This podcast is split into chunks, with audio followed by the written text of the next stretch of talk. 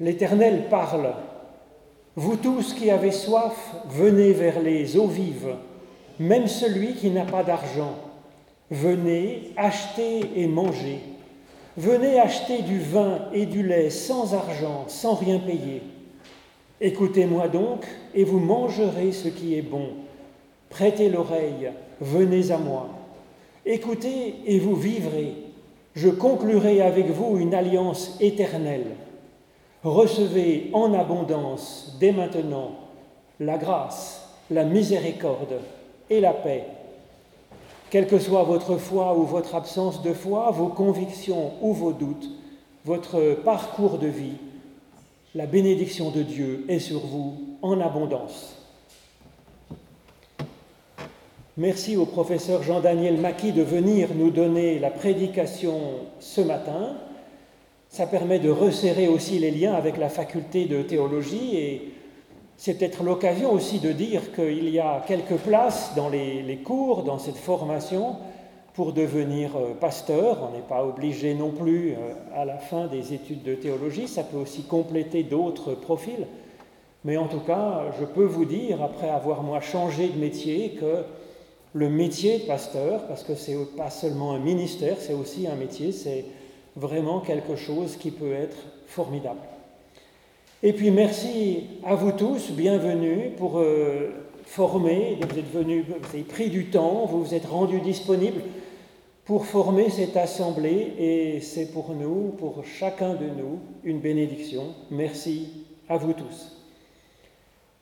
C'est vers Dieu que nous faisons monter nos louanges ensemble avec le psaume 24, page 50, dont je vous propose de chanter les trois premières strophes. La terre au Seigneur appartient.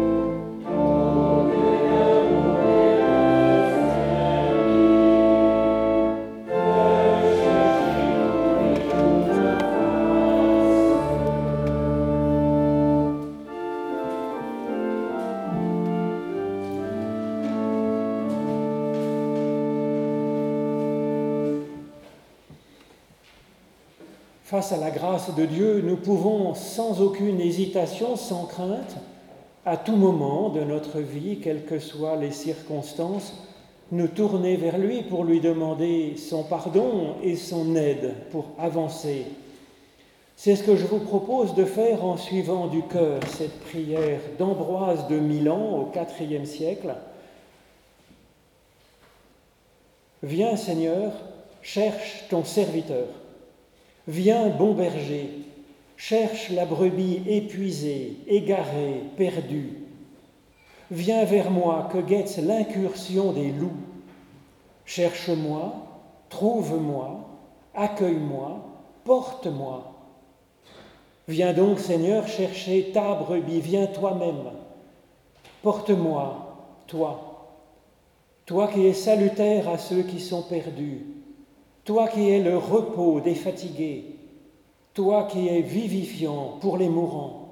Viens et il y aura le salut sur la terre et la joie au ciel. Viens, bon berger. Amen.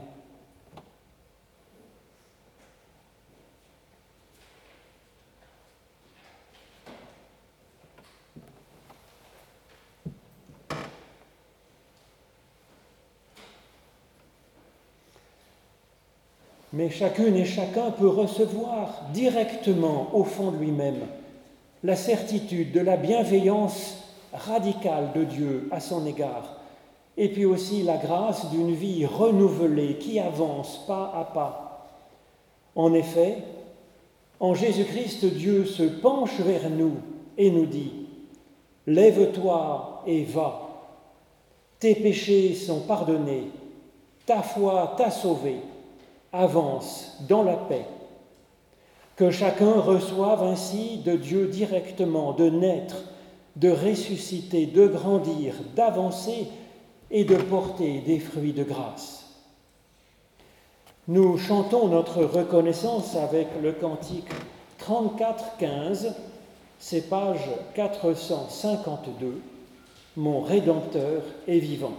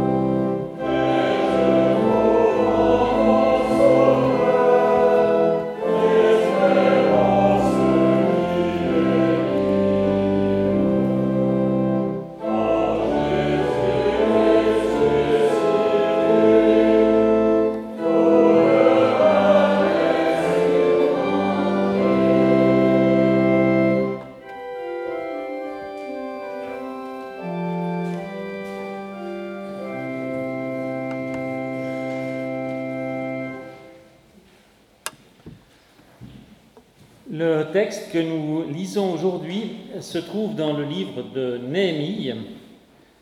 Le récit raconte comment les Israélites originaires de Juda, Juda, les Judéens, se sont réinstallés à Jérusalem après le temps de l'exil. Ils rebâtissent la ville et le temple, mais soudain, un problème social émerge que Néhémie, le gouverneur de la ville, doit traiter. C'est donc au chapitre 5, les versets 1 à 13 du livre de Néhémie. Il s'éleva de la part des gens du peuple et de leurs femmes une grande plainte contre leurs frères judéens. Les uns disaient, Nous, nos fils et nos filles, nous sommes nombreux, Nous voulons recevoir du blé afin de pouvoir manger et vivre. D'autres disaient, nous engageons nos champs, nos vignes et nos maisons pour recevoir du blé pendant la famine. D'autres disaient, nous avons emprunté de l'argent sur nos champs et nos vignes pour le tribut du roi.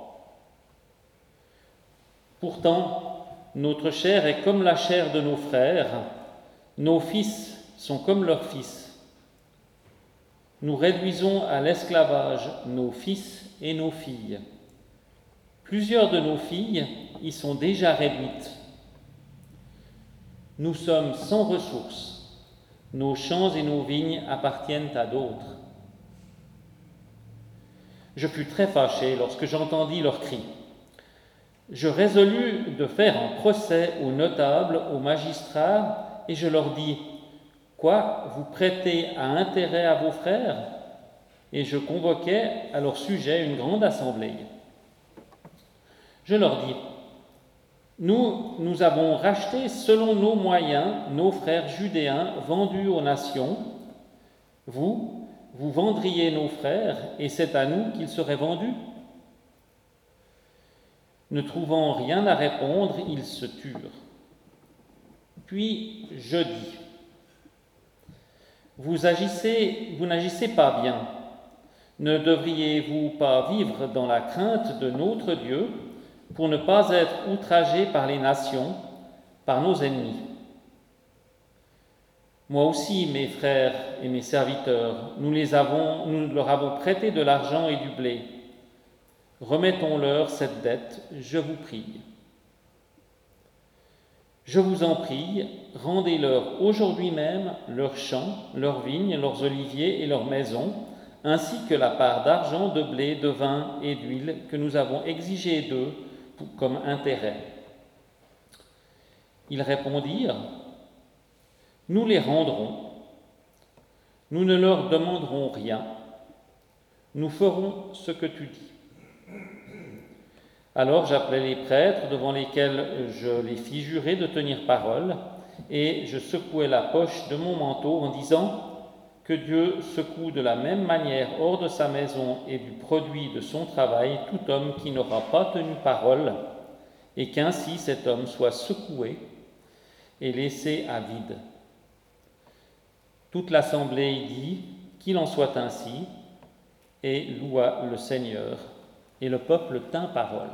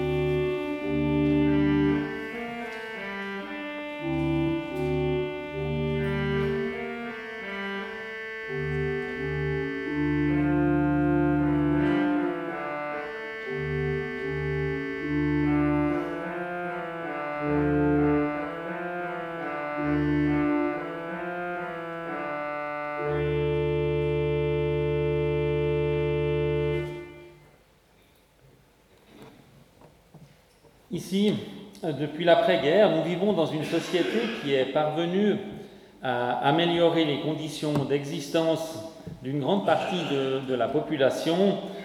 Euh, la majorité des gens a de quoi manger, elle peut se loger, se chauffer, se vêtir, s'éclairer. Nous profitons d'un système de santé performant.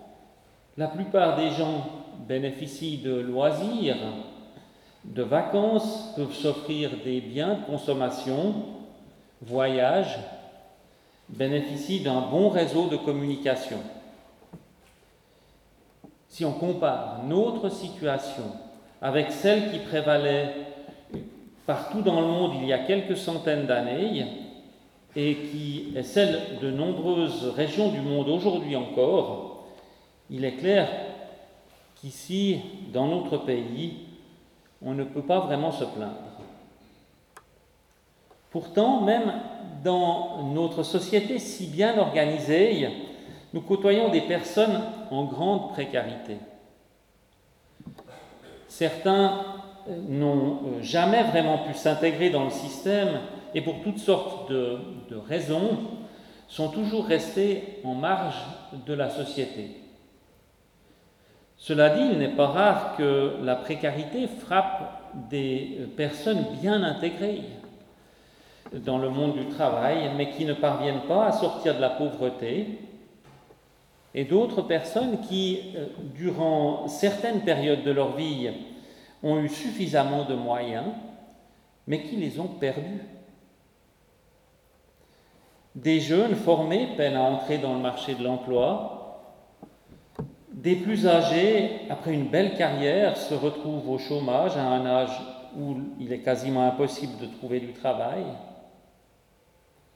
D'autres travaillent dur pour des salaires modestes et finissent par emprunter pour nourrir leurs enfants et payer leurs factures.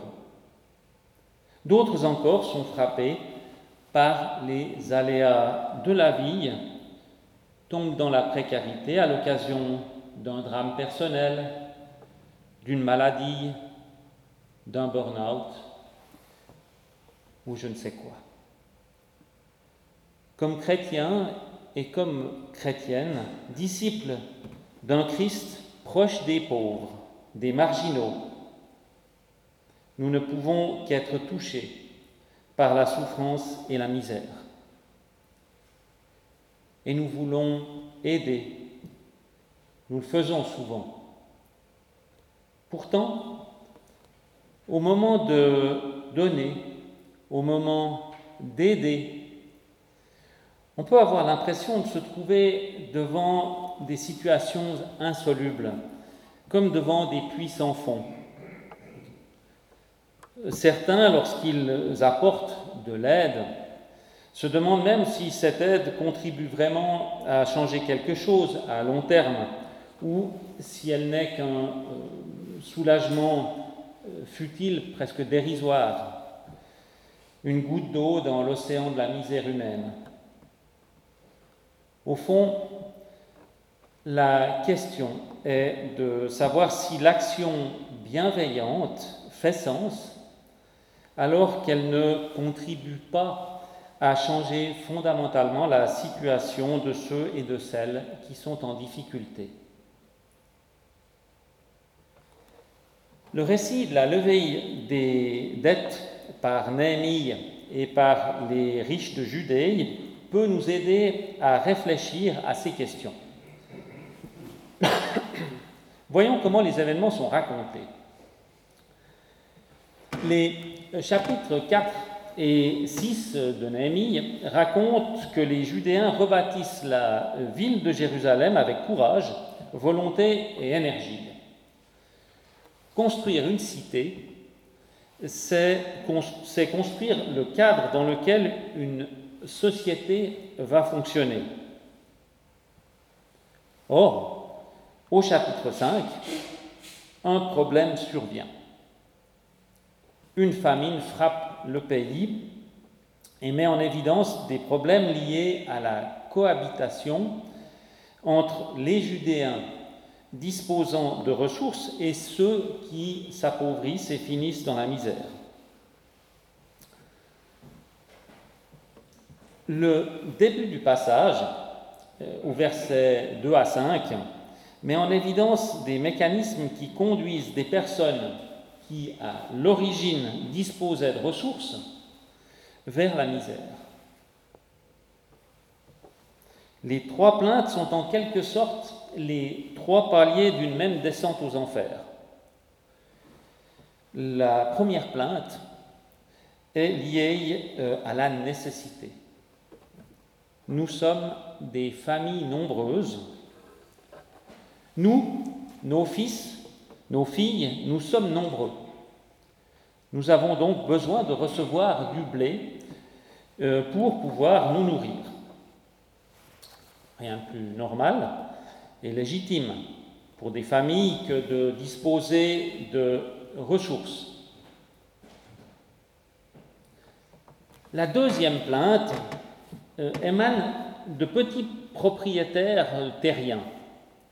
Il s'agit d'ailleurs peut-être des, mêmes que ceux euh, qui, qui s'étaient exprimés juste avant, mais à un stade un peu plus tardif de la paupérisation.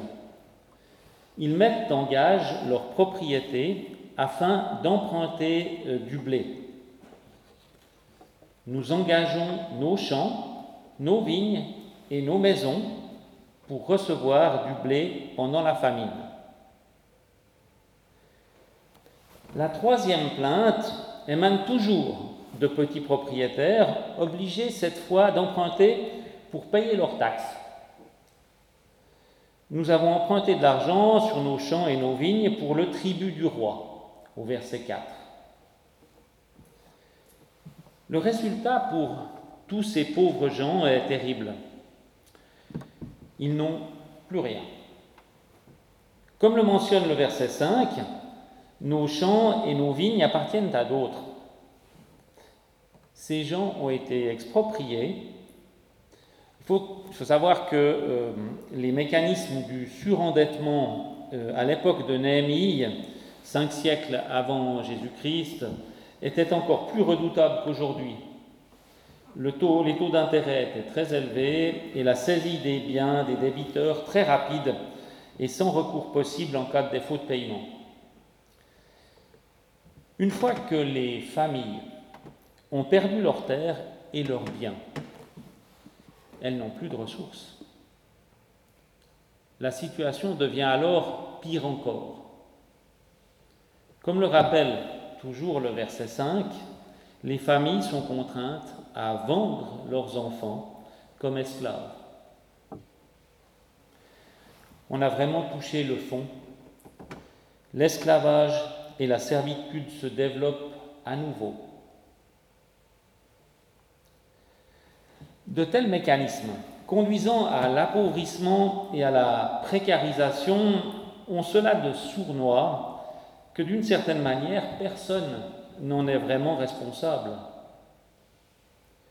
Les victimes ne peuvent pas grand-chose à leur situation, il faut bien manger, il faut bien nourrir sa famille et payer ses taxes.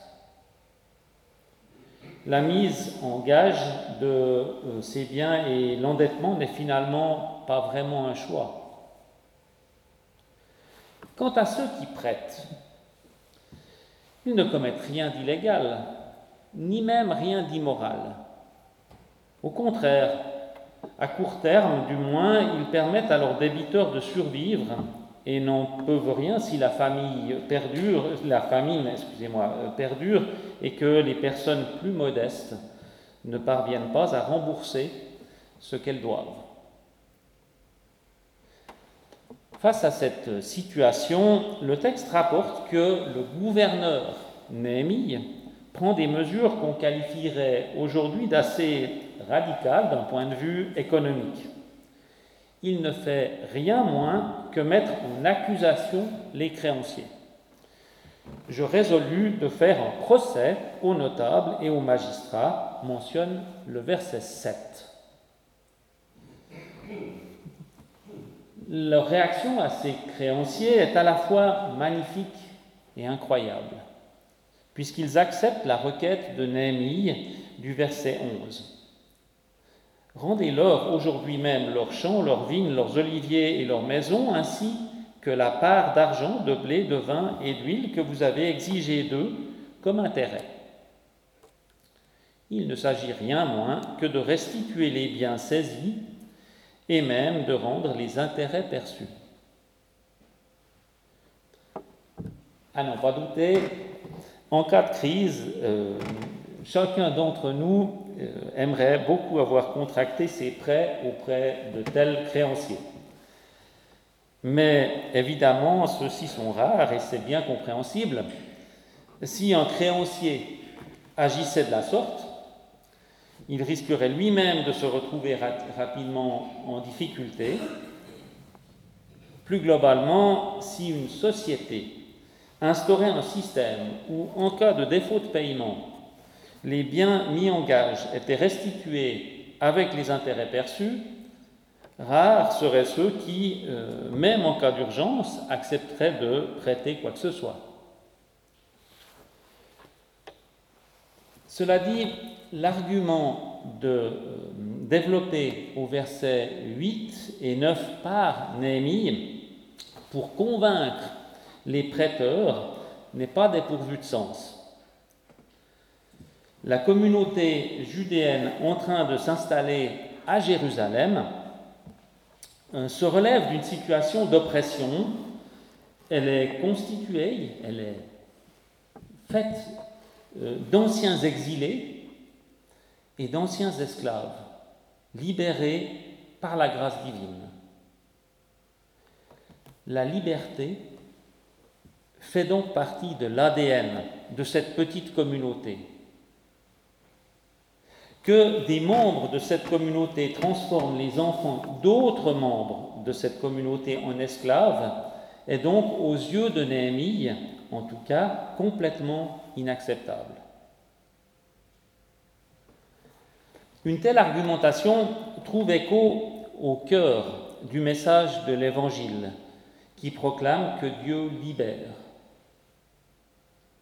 Fondamentalement, la foi chrétienne met l'humain au centre. Pour elle, la relation avec le Dieu de Jésus-Christ fait marcher sur un chemin de liberté et de solidarité au sein d'une communauté de frères et de sœurs.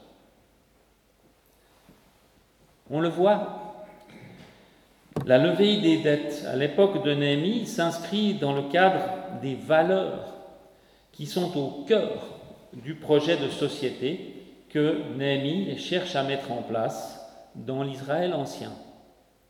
Valeurs qui se retrouvent quelques centaines d'années plus tard si fortement affirmées par le christianisme. Reste que les problèmes pratiques que j'évoquais tout à l'heure demeurent. Une société où les prêteurs remettrait les dettes est-elle possible? Si l'invitation de Néhémie n'aboutit qu'à convaincre les créanciers d'éviter à l'avenir de prêter du blé aux personnes dans le besoin, à quoi bon? Aujourd'hui, lorsque certains se demandent si aider fait sens, sachant que l'aide ne permet pas toujours et pas vraiment de changer la situation de ceux qui sont aidés, qui disent au fond, nous aidons, mais nous pouvons faire si peu. Est-ce bien utile? Eh bien, ces gens posent une question assez, assez similaire.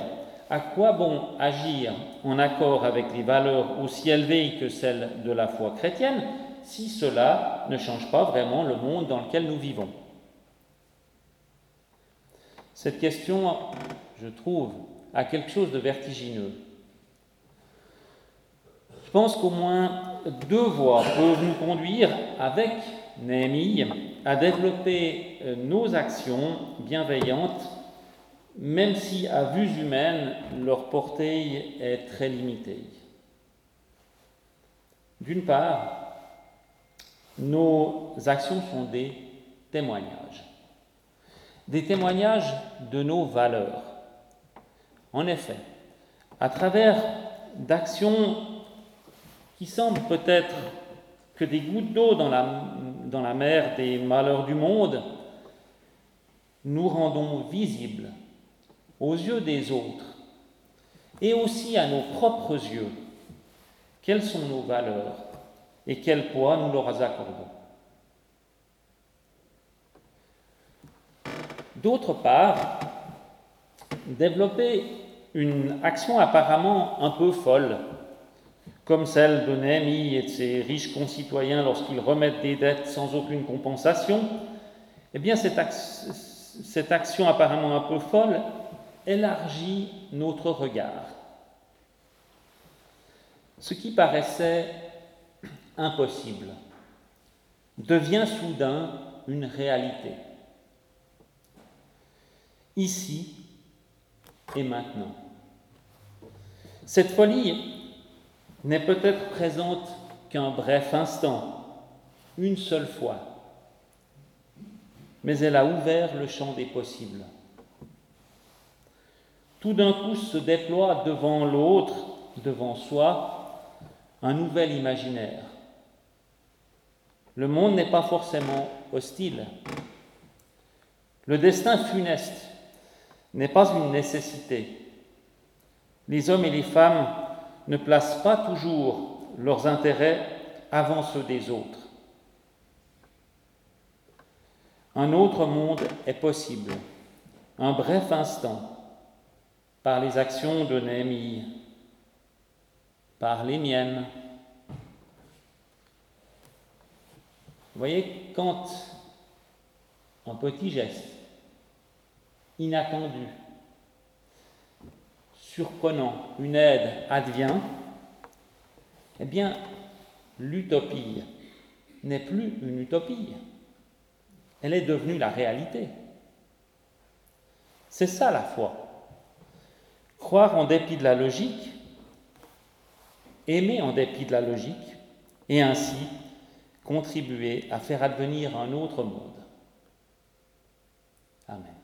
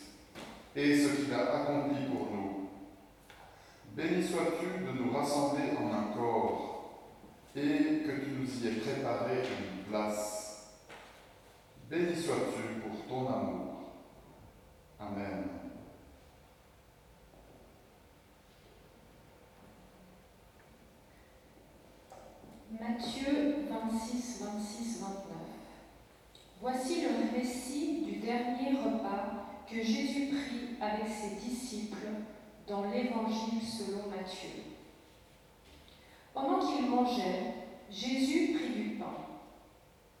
Et après avoir dit la bénédiction, il le rompit et le donna aux disciples en disant, Prenez, mangez, ceci est mon corps. Il prit ensuite une coupe et après avoir rendu grâce, il la leur donna en disant, Buvez-en tous, car ceci est mon sang le sang de l'alliance qui est répandu pour la multitude, pour le pardon des péchés. Nous prions. Seigneur, nous avons préparé la table que tu viens toi-même présider. Veuille, par l'action de ton souffle, nous donner communion avec les paroles et la vie de ton Fils Jésus le Christ. Et comme la nourriture fortifie notre corps, comme le vin réjouit notre esprit, que ce pain nous donne la force qui vient de toi, et ce vin, la joie que tu veux pour nous. Que ce repas nous introduise dans ce royaume qu'avec toi nous chercherons à construire, et qu'ainsi, pas une seule personne reste sans secours. Tous enfants adoptés par toi, notre Dieu, nés de toi par ton souffle et de la terre, nous osons te prier comme le Christ nous l'a enseigné.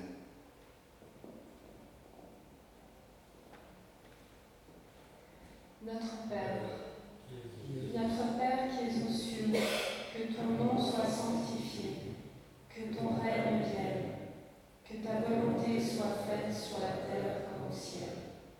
Donne-nous aujourd'hui notre pain de ce jour. Pardonne-nous nos offenses, comme nous pardonnons à ceux qui nous ont offensés. Et ne nous laisse pas entrer en tentation, mais délivre-nous du mal. Car c'est à toi qu'appartiennent le règne, la puissance et la gloire pour les siècles des siècles.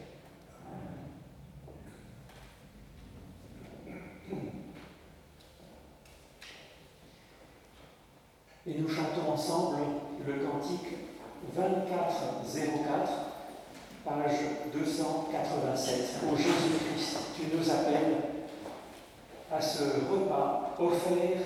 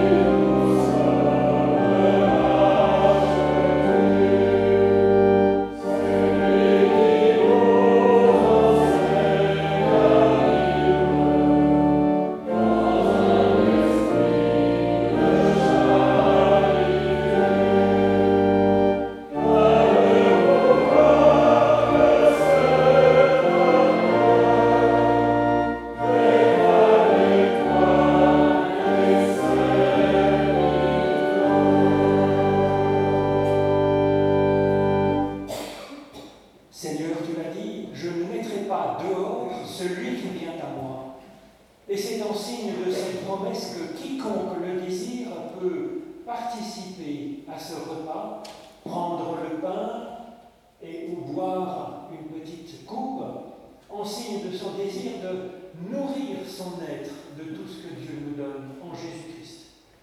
Alors cela dit, ce n'est pas obligatoire non plus, car il y a de multiples façons de répondre oui à l'appel du Seigneur.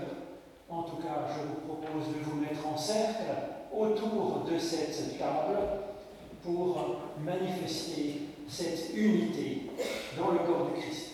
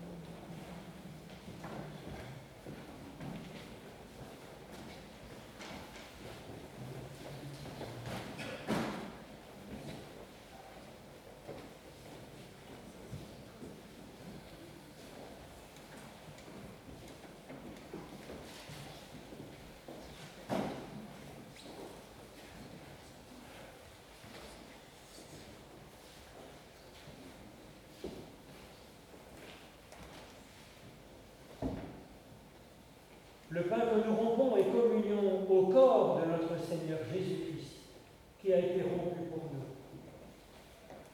Et la coupe de bénédiction, la coupe de la nouvelle alliance, est communion au corps de notre Seigneur Jésus-Christ, qui a été rompu, communion au sang de Jésus-Christ, qui a été versé pour chacune et chacun de nous.